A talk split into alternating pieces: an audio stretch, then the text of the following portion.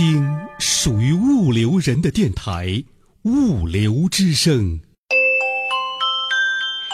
听得懂的物流课堂，这里是物流大讲堂。物流之声的听友，大家好，我是李彤。从今天开始，物流之声又开始了一个新的栏目——物流大讲堂。正如河南工业大学王燕教授总结的，我们物流人的味道，现如今多了书香味儿一样。现在呀，物流人读书学习、看书听讲座的也是越来越多了。我们物流行业的论坛也比较多，所以只要愿意学习，机会还是很多的。遗憾的呢，就是现在很多精彩的演讲一般也只有半个小时，一些论题没有时间充分的展开。另外，毕竟大家的精力有限，所以也会经常的错过一些精彩的演讲和课堂。那么，我们物流大讲堂就可以说是一个很好的补充。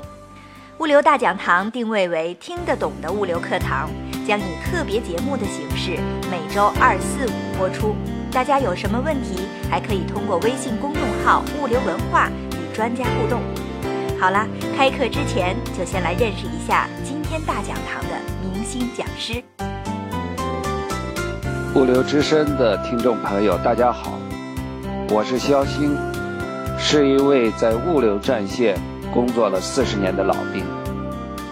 在大学，我学习运输管理，当大学老师教集装箱运输、冷藏运输、货运组织等等。到了企业，开展了多式联运、大路桥运输、国际货运、合同物流。供应链金融等等，四十年见证了中国物流的发展，学习、实践和积累了一些经验。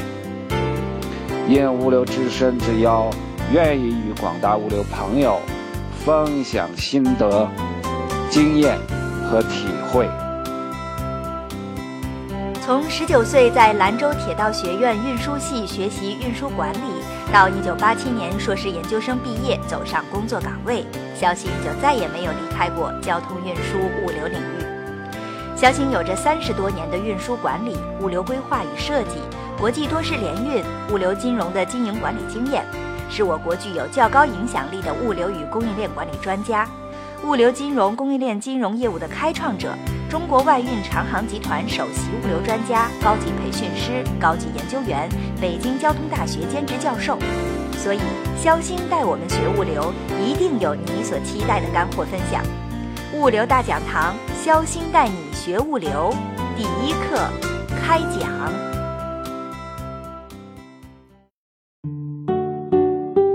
肖星带你学物流，今天我们第一讲。第一讲是学什么？物流非常广泛，我们到底从哪开始呢？我们想先要理解什么是物流。我们在北京的人，现在想买化妆品，想买蔬菜，想买水果，甚至买家电、买冰箱、买汽车。是不是非常的容易？我这是什么原因呢？可能大部分认为，这因为我们的货物充足，想买都有。其实我们忘了一点，主要原因是我们已经有了一个非常完善的物流体系，是因为这个物流体系让我们。在不同的时间、不同的地点，都可以购买到我们想要的东西。要知道，在十多年前，这样的事情是很难发生的；在二十年前，更不可能。所以说，这个物流跟我们每一个人都息息相关。我们每天的生活。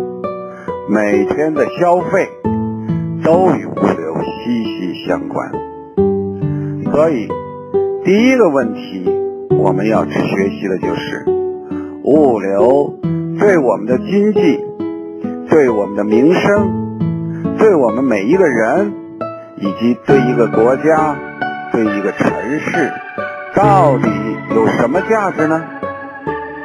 物流给我们带来了什么经济学的意义呢？这就是第一个问题，我们把它叫做物流的价值。那么，物流又是一个商业活动。为什么说它是商业活动呢？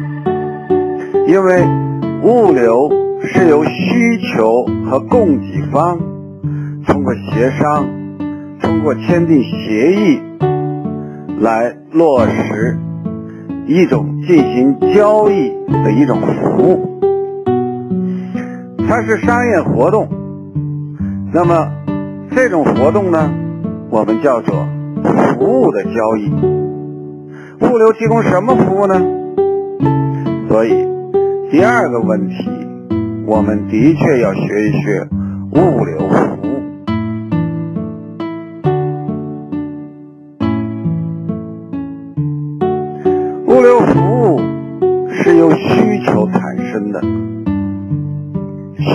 来自于哪里呢？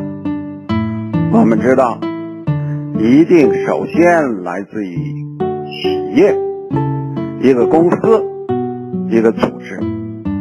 比如说，电厂烧煤发电，那它就要有源源不断的煤来运到电厂，太多了不行，电厂装不下；太少了也不行。电厂不能断煤，那么煤的运输、煤的储存、仓储，其实就是一种物流服务。那么我们的超市，一个大的超市里头有上万种的商品，有食品、粮食、厨房用品、洗涤用品。等等等等，上万种。这些商品从哪来呢？从很远的地方来，来也不能太多，时间上要跟超市要求的保持一致，地点也一样。一个超市可能在城市各个地区都有超市，都要送到那。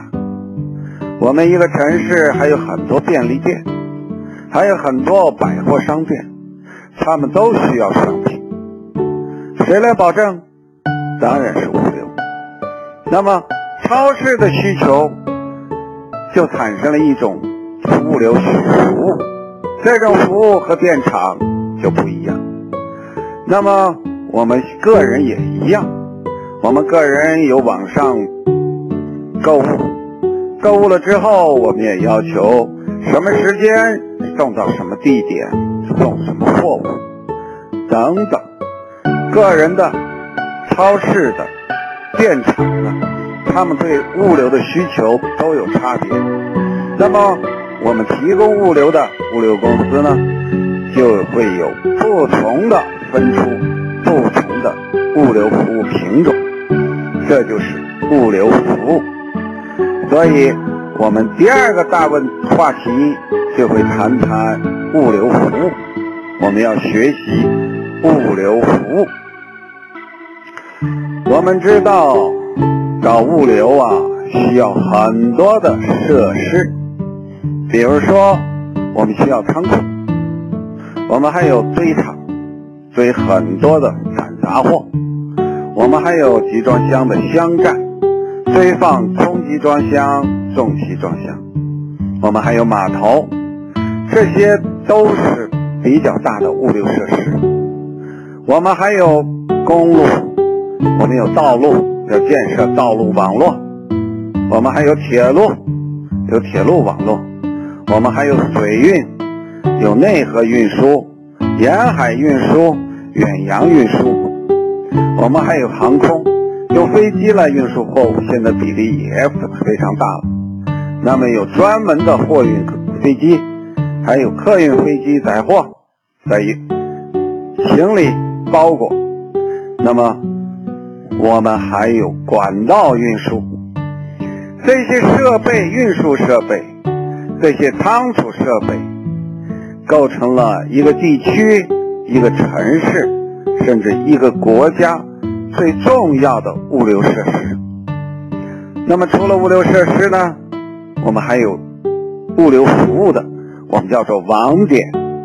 一个公司总部可能在北京，但是它在上海、在深圳、在广州，它要设立一些机构，因为我们的货物可能从广州到北京，也可能从北京到上海，你要有一个机构网络来提供这样的服务。那么，除了设备设施、服务网络。我们还有很多要素，也可以叫资源。那么，要实现物流的运转，就要管理这些资源，而且还要管理我们这些资源操作的货物。我们的客户把货物交给了我们，货物千差万别，我们都要管理。所以说。学物流就要学习物流管理，怎么来管理呢？这就是一个复杂的问题。所以第三个话题，我们会带大家聊一聊物流管理。那么，物流是谁提供的呢？我们说，物流的提供者非常多。比如说，一个农民，他购买了一个商用车，然后他就提供运输服务，那他就是一个物流的提供者。那么我们还有非常大的公司，像我们的 UPS，总部在美国，但是它在世界一百多个国家都有它的机构，它提供全球的快递服务。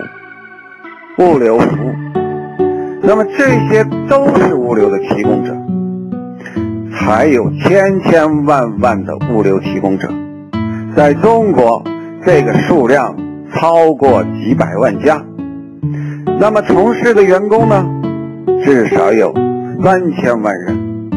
我们想一想，这些人他就是物流的管理、操作、服务者。那么，他们怎么组织起来呢？用一个公司，用一个企业。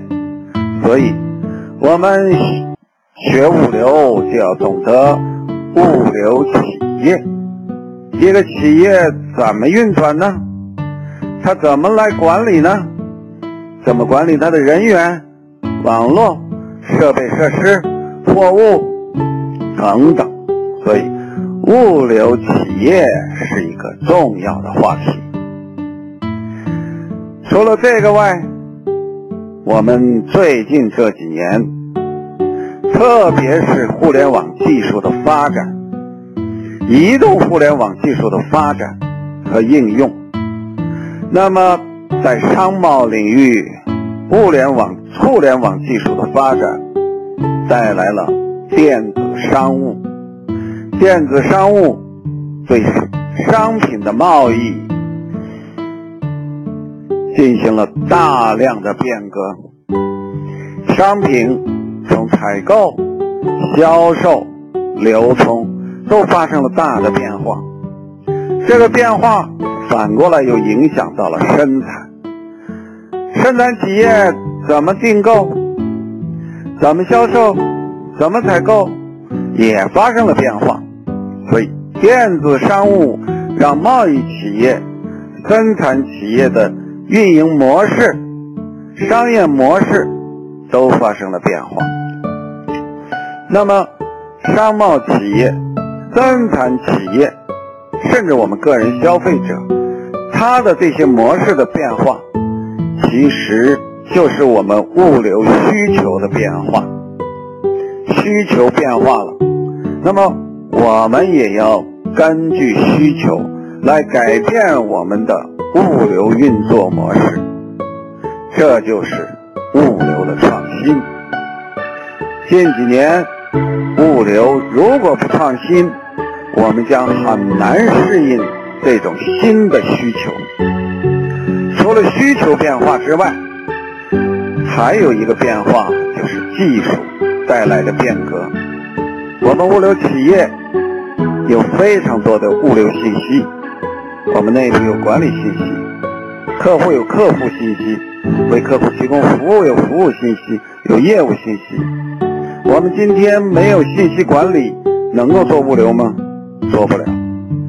信息管理由过去的互联网，现在发展到了移动互联网。而且互联网与我们的设备设施、人员、货物联系，构成了一个新的体系，我们叫做物联网。那么物联网的发展也对我们带来了一些挑战，所以物流创新又是一个非常大的话题。那么第五个话题就是物流创新。这样，肖鑫带你学物流，我们就谈到了五个话题。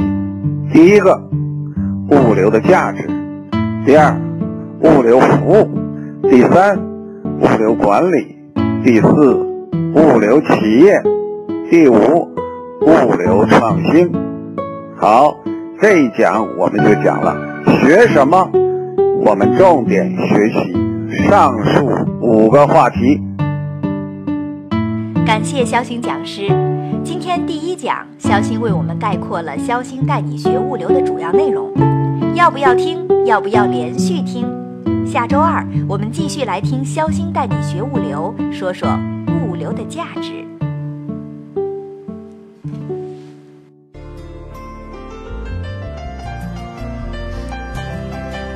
订阅物流文化微信公众号，每个工作日早八点。准时推送物流之声最新内容，您还可以下载手机 APP 喜马拉雅或荔枝 FM，搜索电台物流之声，更有央视物流网每日同步更新物流之声专栏。物流之声敞开心门，欢迎物流同仁将您的声音文件或信息内容反馈到物流文化微信公众号或电子邮箱 cctv 五六 com at 幺二六点 com。今天的节目就是这样了，感谢您的收听，再见。